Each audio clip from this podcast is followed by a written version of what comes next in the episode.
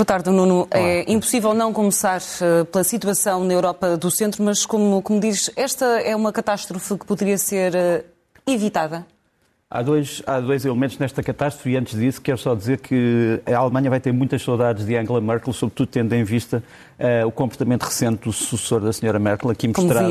É evidente que, que, pode haver deslizes, mas, mas foi extremamente lamentável. Mas seja como for. Há aqui dois problemas. O problema, digamos, meteorológico em si, quer dizer, nós não podemos evitar a criação de frentes quentes ou frentes frias ou de depressões, uh, ou, o aumento, a diminuição da, da pluviosidade, se bem que todos digam que o aquecimento global eh, a, ter, eh, a espaço eh, poderá, obviamente, ser combatido com uma nova política industrial, mas a verdade é que aquilo que estamos a ver aqui não tem só a ver com o problema da meteorologia, tem a ver também com um problema que já aparece em muitos relatórios alemães e que é o, problema do falhanço total de uma entidade chamada EFAS, que é nem mais nem menos do que o mecanismo europeu de prevenção de cheias e de alerta, que mobiliza sete países, a Espanha, a Alemanha, ehm, a Eslováquia, a Holanda, o Reino Unido, ehm, eh, perdão, os Países Baixos, o Reino Unido, etc. Este mecanismo falhou totalmente. É um mecanismo que foi constituído em 2012. É suposto dar-nos um alerta de 10 dias sobre situações como estas. O alerta terá sido enviado, mas falhou na distribuição quer às províncias, aos Estados Federados da Alemanha, como lhe queiram chamar, os Länder, depois a transição para os municípios, quer dizer, muitas autoridades intermédias não passaram essas mensagens. E aquelas que foram, que foram passadas muitas vezes não foram escutadas. Ou seja, a destruição humana era perfeitamente evitável. A destruição material, provavelmente não. Mas quanto à destruição material, há também um relatório embaraçoso que mostra que um país como a Alemanha, que é um país extremamente desenvolvido, tem tido uma política de construção de habitações em, em, perto de rios, ou em antigos rios, ou em antigos riachos, ou demasiado perto de zonas de risco, que provocou derrocadas sem nome. Uh, isto é também um alerta para Portugal, onde uh, nós temos que saber se a construção de determinados edifícios críticos, por exemplo, hospitais, uh, quartéis bombeiros, etc., está a seguir as recomendações para este tipo de situações. Mas, portanto, a, a falência do EFAS é, um, é, um, é algo que tem que ser discutido nos próximos dias. Já há vários ministros alemães que neste momento estão em risco por causa disto. E, e, temos também pôr isto em contexto, quer dizer, a Alemanha já tinha tido cheias catastróficas em 2002, onde perdeu 11,6 mil milhões de euros só na reconstrução. Tinha tido eh, cheias catastróficas em 1962, onde tivemos centenas de mortes. Tinha tido cenas eh, cheias catastróficas ainda antes da, daquilo que poderíamos chamar a nova Revolução Industrial, em 1717, no Natal, quando morreram 14 mil pessoas. Portanto, há aqui um registro histórico que não pode ser ignorado. Agora, os erros humanos, do ponto de vista da administração, da coisa pública, da construção e do alerta, eh, não podem ser ignorados, sem dúvida. Havia aqui esta opinião de, de um membro da, da, da chancelaria, de, do governo de, de, Merkel, a dizer que demoraremos anos a reconstruir. A questão é saber como é que será feita essa reconstrução, evitando erros que, como Exatamente. vimos, têm vindo a ser uh, cometidos uh, nos últimas uh, centenas de anos, quase. Avançamos para, para o próximo tema. Dúvidas e, e, e certezas, e aqui uh, está relacionado com um dos temas mais polémicos a nível internacional no combate à pandemia e, e, e aos certificados de vacinação. Sem dúvida. Um, primeiro ponto, vou mostrar-vos aqui esta imagem, é a imagem da Constituição Portuguesa de 1976. Uh, como sabem, várias forças políticas em Portugal querem rever a Constituição, acho muito bem. Agora, não vi até agora nenhuma proposta de revisão, nenhum projeto de revisão constitucional, proposta era CS do Governo, mas não vem dos grupos parlamentares, portanto é um projeto de revisão constitucional. Nenhum projeto prevê a adequação da Constituição à atual situação de pandemia, ou seja, eh, se esta pandemia se repetir, e se continuar a haver dúvidas sobre a violação ou não de direitos, liberdades e garantias, eh, o que é que a Constituição diz sobre o assunto? A Constituição não enquadra uh, especificamente problemas como este. Uh, há leis que contrariam a Constituição, incluindo a Lei de Proteção, uh, a Lei de Bases da Proteção Civil, que dá origem à atual confusão, saber se pode haver ou não recolher obrigatório sem estado de emergência, ou se pode haver impedimento de circulação sem estado de emergência. Eu acho que não, acho que é inconstitucional. Mas a Constituição precisava de ser invocada e não vejo nenhum grupo parlamentar interessado num projeto de revisão constitucional que trate destes problemas, onde possa haver limitação de direitos, liberdades e garantias sem estado de emergência e sem estado de sítio. Pronto, isto é o primeiro ponto em relação a este. O segundo ponto tem a ver com as vacinas obrigatórias.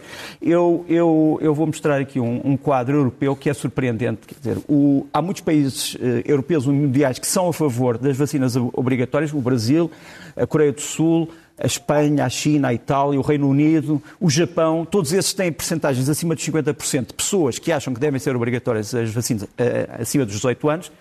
Mas depois há alguns países que são céticos, que acham que a vacinação obrigatória é um atentado contra os direitos, liberdades e garantias. E em Portugal criou-se agora um outro problema, que já existia, aliás, nos Estados Unidos, que é o de saber certos grupos, como médicos e enfermeiros, devem ou não ser obrigatoriamente vacinados. Eu acho que é um problema de, de saúde pública, porque, dizer, porque, se nós entendemos que os enfermeiros e os médicos não, são, não, não devem ser vacinados, então também não têm que usar máscara e não têm que fazer distanciamento entre os hospitais. Isso também seria considerado um atentado aos direitos legais e garantias. Portanto, o, o meu problema é que há determinadas questões que já não são direitos legais e garantias, mas têm a ver com deveres sociais e com a colisão entre direitos. E a colisão entre direitos, uh, do ponto de vista ético, na medicina e na, e na, e na enfermagem, tanto quanto eu sei, diz não fazer mal. O doente em primeiro lugar, faz parte dos códigos éticos. Mas é uma éticos. questão também que se coloca, por exemplo, em relação aos funcionários de, de, de lares de idosos que são sujeitos exatamente a o mesmo riscos. problema. Portanto, é uma discussão, no é, mínimo, é, polarizada. Exata, exatamente, e, e, exatamente o mesmo problema. Gostava ainda de trazer um outro problema, que é a questão um, também polémica do certificado. Pronto, eu ainda não experimentei viajar com o meu certificado para fora da Europa, mas terei que o fazer eh, brevemente. Portanto, vamos ver se os certificados eh, da União Europeia são válidos integralmente, tal como estão feitos, para países fora da Europa. Há uma notícia nova, é que uh, alguns países da União Europeia uh, já aceitam dentro da União Europeia uma vacina que era considerada polémica, que é uma vacina que é feita pela AstraZeneca, mas também por um instituto indiano, pelo ISI. Essa vacina é a Covishield, que nos aparece aqui. Portanto, a grande questão é saber, a Covishield, que está fora das quatro grandes vacinas que são aceitas na União Europeia, deve ser aceita também, quer dizer, os indianos que estão vacinados com esta vacina devem poder entrar no espaço da União Europeia. Aí a União Europeia diz nim, ou seja, 13 eh, países da União Europeia já disseram sim, podem entrar, 14 países não disseram ainda não. Ou seja, uh, os indianos só podem circular em metade da União Europeia do ponto de vista dos Estados. Mas este é um problema só para dizer que não há, continua a não haver uma unidade total da União Europeia nas medidas a tomar quanto à aceitação de vacinas, e quanto à circulação de pessoas. E enquanto não tivermos isso, não há, obviamente, segurança jurídica. Avançamos para outro tema, depois das imagens que se viram, sobretudo na última semana, de, de muita revolta, eh, não só em Cuba, mas também manifestações um pouco por todo, por todo o mundo. Esta, eh, esta revolta não faz uma revolução, mas uh, pode significar algo mais, nomeadamente relativamente ao regime cubano. Pode, mas, mas como, como nós tínhamos previsto aqui na segunda-feira, quer dizer, esta não é uma revolução, foi uma revolta, durou 24 horas ou 48 horas. Pode ter, eh, obviamente, um significado profundo, sem dúvida. Eh, Deixa-me mostrar só esta cidade, que eu acho que é uma das cidades mais bonitas do mundo. É uma cidade que merece uma visita histórica, Havana, uh, e que poderia fazer ainda muito mais se tivesse dinheiro para recuperar o seu património, porque Havana tem um património perfeitamente riquíssimo. Mas por trás desta, desta beleza, beleza desta beleza uh, está este mapa que eu vou mostrar. Uh, em muitas alturas da história da Cuba revolucionária ou do castrismo, os, as manifestações eram em duas, três, quatro cidades. Agora vê as cidades e os sítios onde houve manifestações, algumas delas eh, com milhares de pessoas, outras com centenas de pessoas, está ali eh, o mapa da ilha. Depois deixa-me mostrar-te aqui uma outra fotografia sobre vários elementos destes protestos. Quer dizer, tu tivesse ali em cima eh, protestos com muitas prisões, há muitas pessoas que nós ainda não sabemos onde é que estão, onde é que estão. tens ali uma lista negra sobre as pessoas desaparecidas, nós gostaríamos de saber onde é que estão. Tens uma outra lista ali sobre os sítios de internet que foram abaixo para impedir que as pessoas contatassem pelos meios sociais. Tens ali o SOS Matanças, porque uh, Matanças é, um dos, é uma das províncias onde houve mais incidência da Covid e problemas com as vacinas.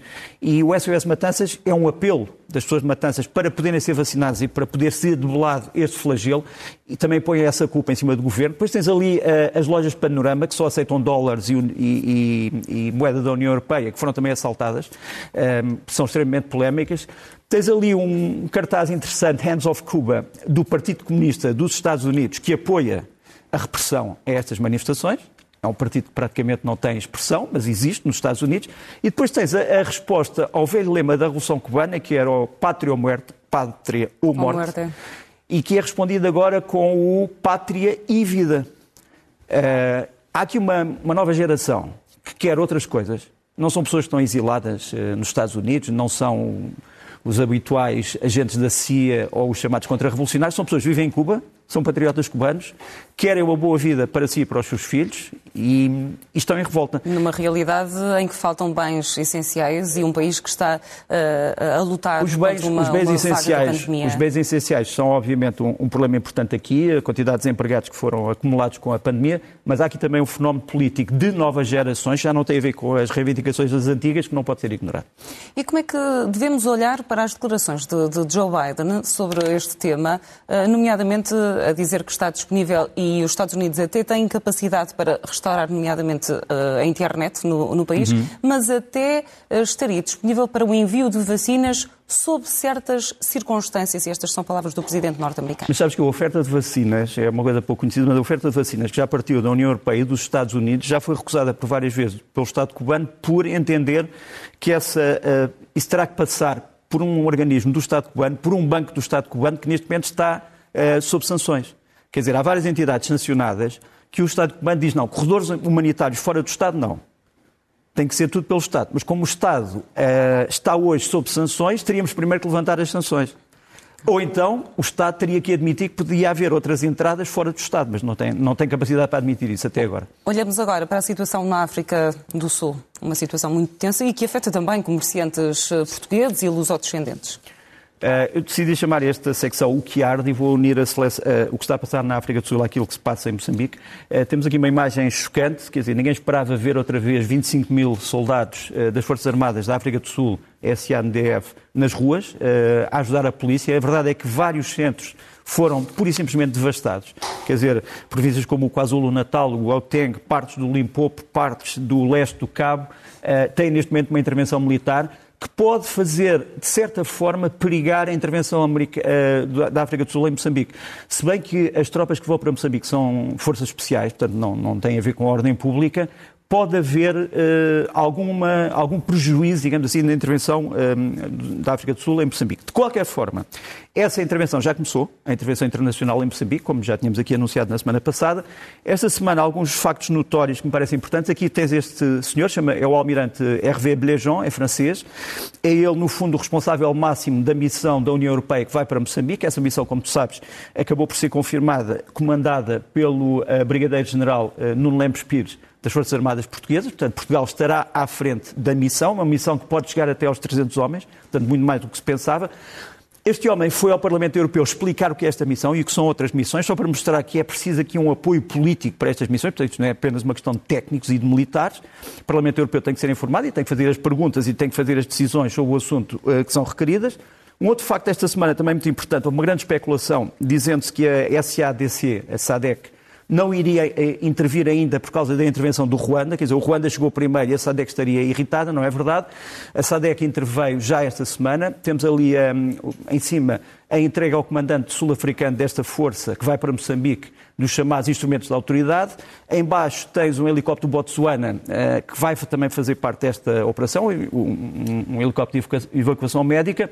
Uh, Deixa-me só dizer que esta missão da SADEC vai ser comandada por um sul-africano, vai ter como número dois um homem do Botsuana e depois como chefe de Estado-Maior, eh, provavelmente também um sul-africano, mas, portanto, será essencialmente controlada pelo Botsuana e África do Sul. Portanto, podemos garantir que já há unidades eh, da SADEC em Moçambique, em Cabo Delgado. E depois a questão do Ruanda. Todas as pessoas perguntam porquê que o Ruanda chegou primeiro? O Ruanda, que não é um país da região, Deixa-me mostrar, não é da região. Se podemos só tirar ali o subtítulo só para se ver melhor. Quer dizer, o, o Ruanda não é da região, mas se vires bem ali aquele mapa a castanho em baixo, o Ruanda é cercado por três países: Uganda, Tanzânia, República Democrática do Congo. Ora bem, nestes três países é onde o dito Estado Islâmico da, da África Central está presente.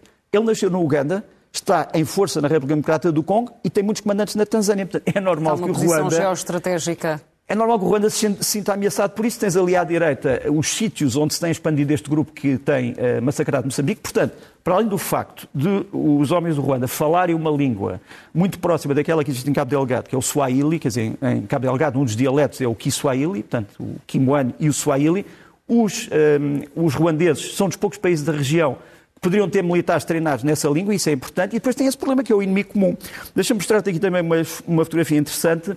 O Ruanda não está só a enviar uh, homens de infantaria, está a enviar também blindados. Temos aqui estes blindados de fabrico sul-africano, os Ratel, que estão aqui numa base no Ruanda, e vemos que estes blindados já entraram em Cabo Delgado Uh, tens ali em cima inserida uma pequenina fotografia já da entrada destes blindados. São blindados que foram adaptados pelo Ruanda para uh, tarefas especiais, também já estão em Cabo Delgado. Infelizmente, o que está a passar em Cabo Delgado um, ehm, contém ainda largos elementos de violência e tens aqui esta semana a reivindicação do Daesh de vários atos em Cabo Delgado com a morte de civis, com a captura de blindados. Tens ali aqueles blindados que são da Polícia Moçambicana. Nós confirmamos que são eh, blindados da Polícia Moçambicana. Aliás, são baseados naquele modelo chinês que nos aparece aqui em baixo. Portanto, estes blindados realmente existem em Cabo Delgado. Agora, foram capturados agora? Antes, não sabemos, não há elementos, eh, digamos assim, físicos, históricos, para nos dizer se isto se passou agora ou não. Agora, que a reivindicação continua, sem dúvida. Olhamos agora com mais pormenor e detalhe e também explicações para a parada do 14 de julho, as comemorações do 14 de julho em França. Eh, as pessoas costumam dizer que a França, não há outro país como a França para organizar desfiles militares. Realmente organizam-os com brilho, brilho e impecável e recordando os vivos e os mortos e a sua história. Eh, não tenho grande vergonha de o fazer. E esta, esta parada mostrou várias coisas sobre os atuais projetos eh, franceses, que também são, de certa maneira, projetos europeus. Mas estes foram os homens que abriram a parada. São os homens das Forças Especiais de Tacuba, portanto estamos a falar de 10 países da União Europeia. Eles estão neste momento no Sahel. Eh, tens ali à esquerda um oficial português do CTOE, portanto, do, Centro de Tropas de Operações Especiais de Lamego, portanto, que está integrado dentro destas uh, forças. Uh, elas aparecem todas, com, como tu vês, os oficiais com, com as caras tapadas, como acontece nas Forças Especiais. A sua atividade é essencialmente sigilosa. Aliás, os homens que chegaram das Forças Especiais em Moçambique esta semana também não se vê esses homens a andarem em público, senão não eram Forças Especiais, eram outra, claro. outra coisa qualquer. Portanto, isto é o começo. Da, isto mostra um bocadinho o empenhamento da França que é continuado no Sahel, agora de outra maneira. Depois, uma, uma, uma, inauguração, nunca ninguém tinha visto isto nas paradas, que é o chamado Comando de Informações. Quer dizer, eh, a França mostrou aquilo que é a sua atual joia, eu ia dizer joia da coroa, mas estamos a falar de uma república, portanto, joia da república, estas são as unidades que fazem parte do COMRANDS, o Comando das Informações. Estamos a falar de guerra eletrónica, estamos a falar de espionagem militar, estamos a falar de observação. Estas são as unidades estamos a falar das novas guerras. Das, novos, das novas guerras, dos novos cenários, dos novos desafios. Pela primeira vez a França mostra isto em público, ou uma pequena parte pequena parte daquilo que tem, incluindo os drones, etc. Uh, isto também causou um grande entusiasmo entre os observadores, porque foram logo encontrar uh, elementos que não eram conhecidos. Estes são uh, os elementos do COMRENT, portanto, do, do, do, Comando de Informações. Depois, uma, uma imagem que tocou muitos franceses. Como sabes, há cinco anos deu-se uma tragédia em Nice com um atentado terrorista que matou dezenas de pessoas e feriu outras centenas. Tens ali algumas das caras das pessoas que perderam a vida e desfilaram os três oficiais mais condecorados da Polícia Municipal de Nice, que estiveram na origem do salvamento de muitas pessoas, eles são todos uh, ex-elementos das Forças Especiais, vês ali os, a condecoração, uh, desfilaram com ar grave, por realmente cinco anos depois de algo que tirou a vida a tantos franceses e a tantos portugueses também, uh, ou que feriu portugueses e, e outros imigrantes. Isto não ficou esquecido na parada. Por fim, houve até lugar a uma cena romântica, o pedido de casamento de um militar a uma, uma rapariga que estava a fotografar e que imaginamos seja a sua namorada, e até houve tempo para isto uh, antes, da, antes do desfile. Rumamos ao Extremo Oriente, uh, até porque Portugal tem ligações históricas com, com Macau e é preciso perceber o que é que se vai passar exatamente naquele território. Olha, o que se vai passar é que a região autónoma especial de Macau, da República Popular da China, como tu sabes, como tu disseste, teve centenas de anos eh, com ligação a Portugal. Eh, vai haver eleições eh, para o Parlamento local.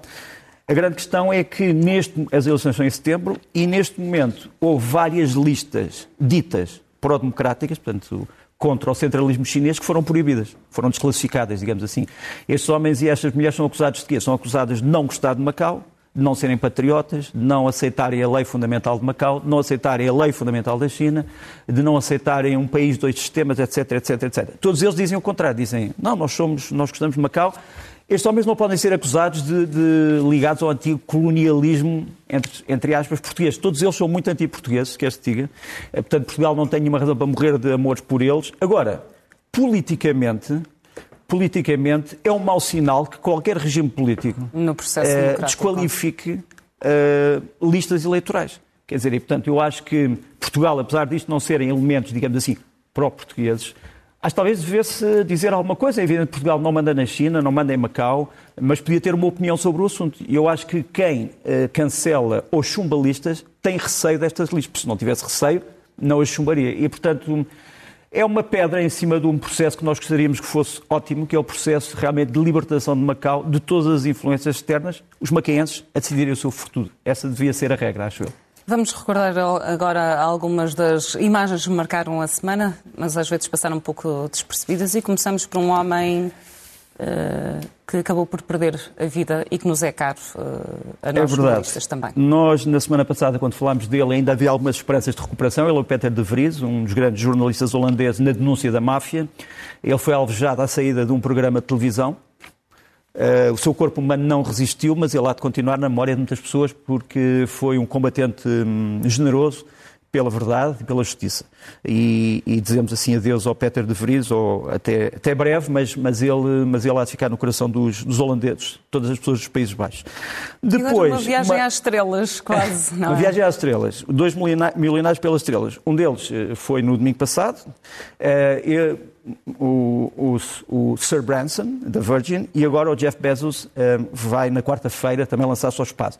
Uma frase que passou despercebida, mas que nós falámos aqui na, no domingo, foi quando o Branson, quando aterrou, perguntaram o que é que ele sentia. Ele dizia: Sinto-me grande e pequeno. Grande por ter chegado a um dos sonhos maiores da minha vida. Pronto pequeno, por ver realmente a pequenez, a nossa pequenez no universo. Quer dizer, é, é preciso chegar. do universo. É? é? preciso chegar, é preciso chegar tão alto para se perceber como nós somos pequenos. E apesar disso, e apesar disso movemos e apesar disso fazemos coisas. É um bocadinho a transformação da frase do Neil Armstrong, um pequeno passo para mim, um grande passo para, para, a humanidade. Para a humanidade. Avançamos eh, para a próxima uh, fotografia, nomeadamente sobre uh, a situação dos Estados Unidos no Iraque e o que é que Sim. se passa nesta altura no Iraque. Uh, há neste momento boatos de que os Estados Unidos iriam retirar rapidamente toda a sua força do Iraque. Curiosamente, talvez por coincidência, este homem chegou, que está aqui à esquerda, chegou a Bagdade, Mahmoud Alavi, ele é nem mais nem menos que o chefe do MOIS, portanto, o chefe dos serviços secretos eh, iranianos. Ele foi recebido por várias entidades públicas, eh, desde o presidente do Iraque até aos membros do executivo. O que é que ele foi fazer? De que é que ele foi tratar? Veio falar já de uma ordem pós-americana, Uh, veio falar de outras coisas. Uh, é, no entanto, uma visita que eu acho que, que, para além de ter sido capturada em fotografia, devia ser capturada também na, na análise. Em, em áudio. E, por fim... Uma olha, efeméride, uma catástrofe, uma, efeméride, uma catástrofe anos. Uma catástrofe humana, eh, uma catástrofe tecnológica, quer dizer, há um, há um submarino russo, soviético na altura, o primeiro submarino que lança mísseis, digamos, estratégicos, que acaba por ter uma explosão nuclear dentro do submarino, chamaram-lhe Hiroshima, ele é o K-19, e toda a tripulação ficou, obviamente, condenada. Uh, uns morreram logo, outros morreram uma semana depois, outros morreram meses depois. Isto foi e passou-se em julho de 1961. Portanto, durante todo este mês de julho, o K-19 esteve nas bocas do mundo soviético. Há um filme com o Harrison Ford, em que ele é o comandante do navio, uh, que foi feito pela Catherine Bigelow. Eu acho um grande filme. Uh, quem quiser voltar a ver este filme, mas, portanto, passam realmente passou, passam estes, estes 60 anos. Avançamos Imagina. para os livros da semana. Começamos com uma proposta em português. Português. Ainda não tínhamos falado aqui dos 400 anos. Há quem diga que foram mais anos, e sobretudo se contarmos a partir do século XV, são bastante mais anos, mas quer dizer, a, institu... a Constituição do Corpo de Fuzileiros em Portugal deu-se há 400 anos, como terço da Marinha, Infantaria da Marinha. Este é um livro uh, que acaba de sair, de Paulo Santos e José Cabrita, Fuzileiros, 400 anos de memórias. É um livro importante que deve ser, acho eu, uh, consultado. O segundo de uma mulher que está nas bocas do mundo. Eh, é uma jornalista iraniana, eh, Masih Alinejad. Ela, os americanos dizem que é, uma tentativa de raptar esta semana uh, pelos serviços secretos iranianos. Ela escreveu este livro há pouco tempo, The Wind in, My Hair, que é sobre a, necessidade das mulheres iranianas poderem não usar o véu, poderem não usar o lenço, portanto, cada uma usar aquilo que entender uh, The Wind in My Hair, um bom livro que pode agora voltar a ser uh, consultado e gostava que fosse traduzido em português. Depois, olha, este por acaso trago até aqui, é um dos grandes livros que eu agora estou a ler outra vez, é o Terno é a Noite, do Scott Fitzgerald. Para mim, um livro melhor do que o Great Gatsby, do que o Grande Gatsby. No fundo, sobre a decadência e a glória da sociedade americana que vivia fora dos Estados Unidos a seguir à Primeira Guerra, sobretudo na Europa. Uh, foi agora reeditada, em boa hora. E, por fim, do Mário Vargas Llosa, um antigo prémio Nobel, como se sabe, Cartas a um jovem romancista, também agora traduzido, um grande livro que eu recomendo vivamente para estes tempos que alguns já têm de algumas férias. Nos filmes da semana começamos com as Andorinhas de Cabo. Sandorinhas de Cabo, um grande filme do, do Zabu Brightman, que vai a Évora no dia 21, no Fórum Soror Mariana, e que é sobre o que é que se passou no Afeganistão quando os talibã estavam no poder. Não foi propriamente um mar de rosas, foi um regime totalitário. E este é um grande, é um grande filme de desenhos animados, merece ser visto. Portanto, quem puder ir a Évora, já agora conhece também Évora, quem não conhecer, ao auditório Soror Mariana, ver os, as andorinhas de Cabo. E temos uma outra proposta que eu não Esta sei é se mais me atrevo, obscura. Se me atrevo a ver. Esta é confesso. mais obscura. Grande filme, grande filme. Segredo Obscuro, do David um, Bruckner, um dos novos grandes realizadores dos chamados filmes de terror, mas este é um filme muito inteligente, muito bem feito, não se consegue perceber muito até ao fim, eh, mas eh, é uma história que nos enreda. No fundo, uma mulher perde o marido, vive ao, largo de um, ao beira de um lago, eh, mas isto é só o começo. Nas sugestões da semana, começamos com uma ida outra vez ao Alentejo. Já fomos aqui de Évora, agora no Marvão. ao Alto Alentejo e ao ponto mais alto Alto Alentejo, Marvão, para quem não conhece, é maravilhoso. É o Festival Internacional de Música do Marvão, sobretudo dedicado à música clássica, que chamamos clássica, e à música antiga. Uh, dia 23 a dia 1 vão ver também o embaixador da Alemanha, que vai tocar flauta na Orquestra de Colónia, que vai tocar no dia 23. Mas o sítio é lindíssimo. Se não puderem ir ao festival, vão pelo menos ao Marvão. A próxima sugestão, eh, vamos recordar e recriar Carlos Paredes, um nome Eh, grande. Carlos. Paredes entre o jazz e o rock, sobretudo o jazz, o sexteto do Bernardo Moreira, entre Paredes, que vai ao Espelho d'Água de Lisboa, ali ao pé do Padrão dos Descobrimentos, no dia 23, recriar Carlos Paredes. E aqui o Mário Delgado na guitarra, no sexteto. E temos ainda tempo para falar num grupo alemão radicado em Portugal, desta vez em Setúbal. É verdade, é o Samuel Gap, o Samuel Gap, aliás, um alemão que é já praticamente português, ele vai tocar com o seu grupo e que depois vai tocar jazz com um quarteto de cordas, e também vai depois tocar a Maria João. Eh, isto passa-se no Fórum Luísa Todi, no dia 23, e aqui tem, em Setúbal, e aqui tem o Samuel Gap e eh, o seu quarteto de cordas. Nuno Rogério, é sempre um gosto. Boa tarde. Bom Até à próxima. Até à Obrigado. próxima.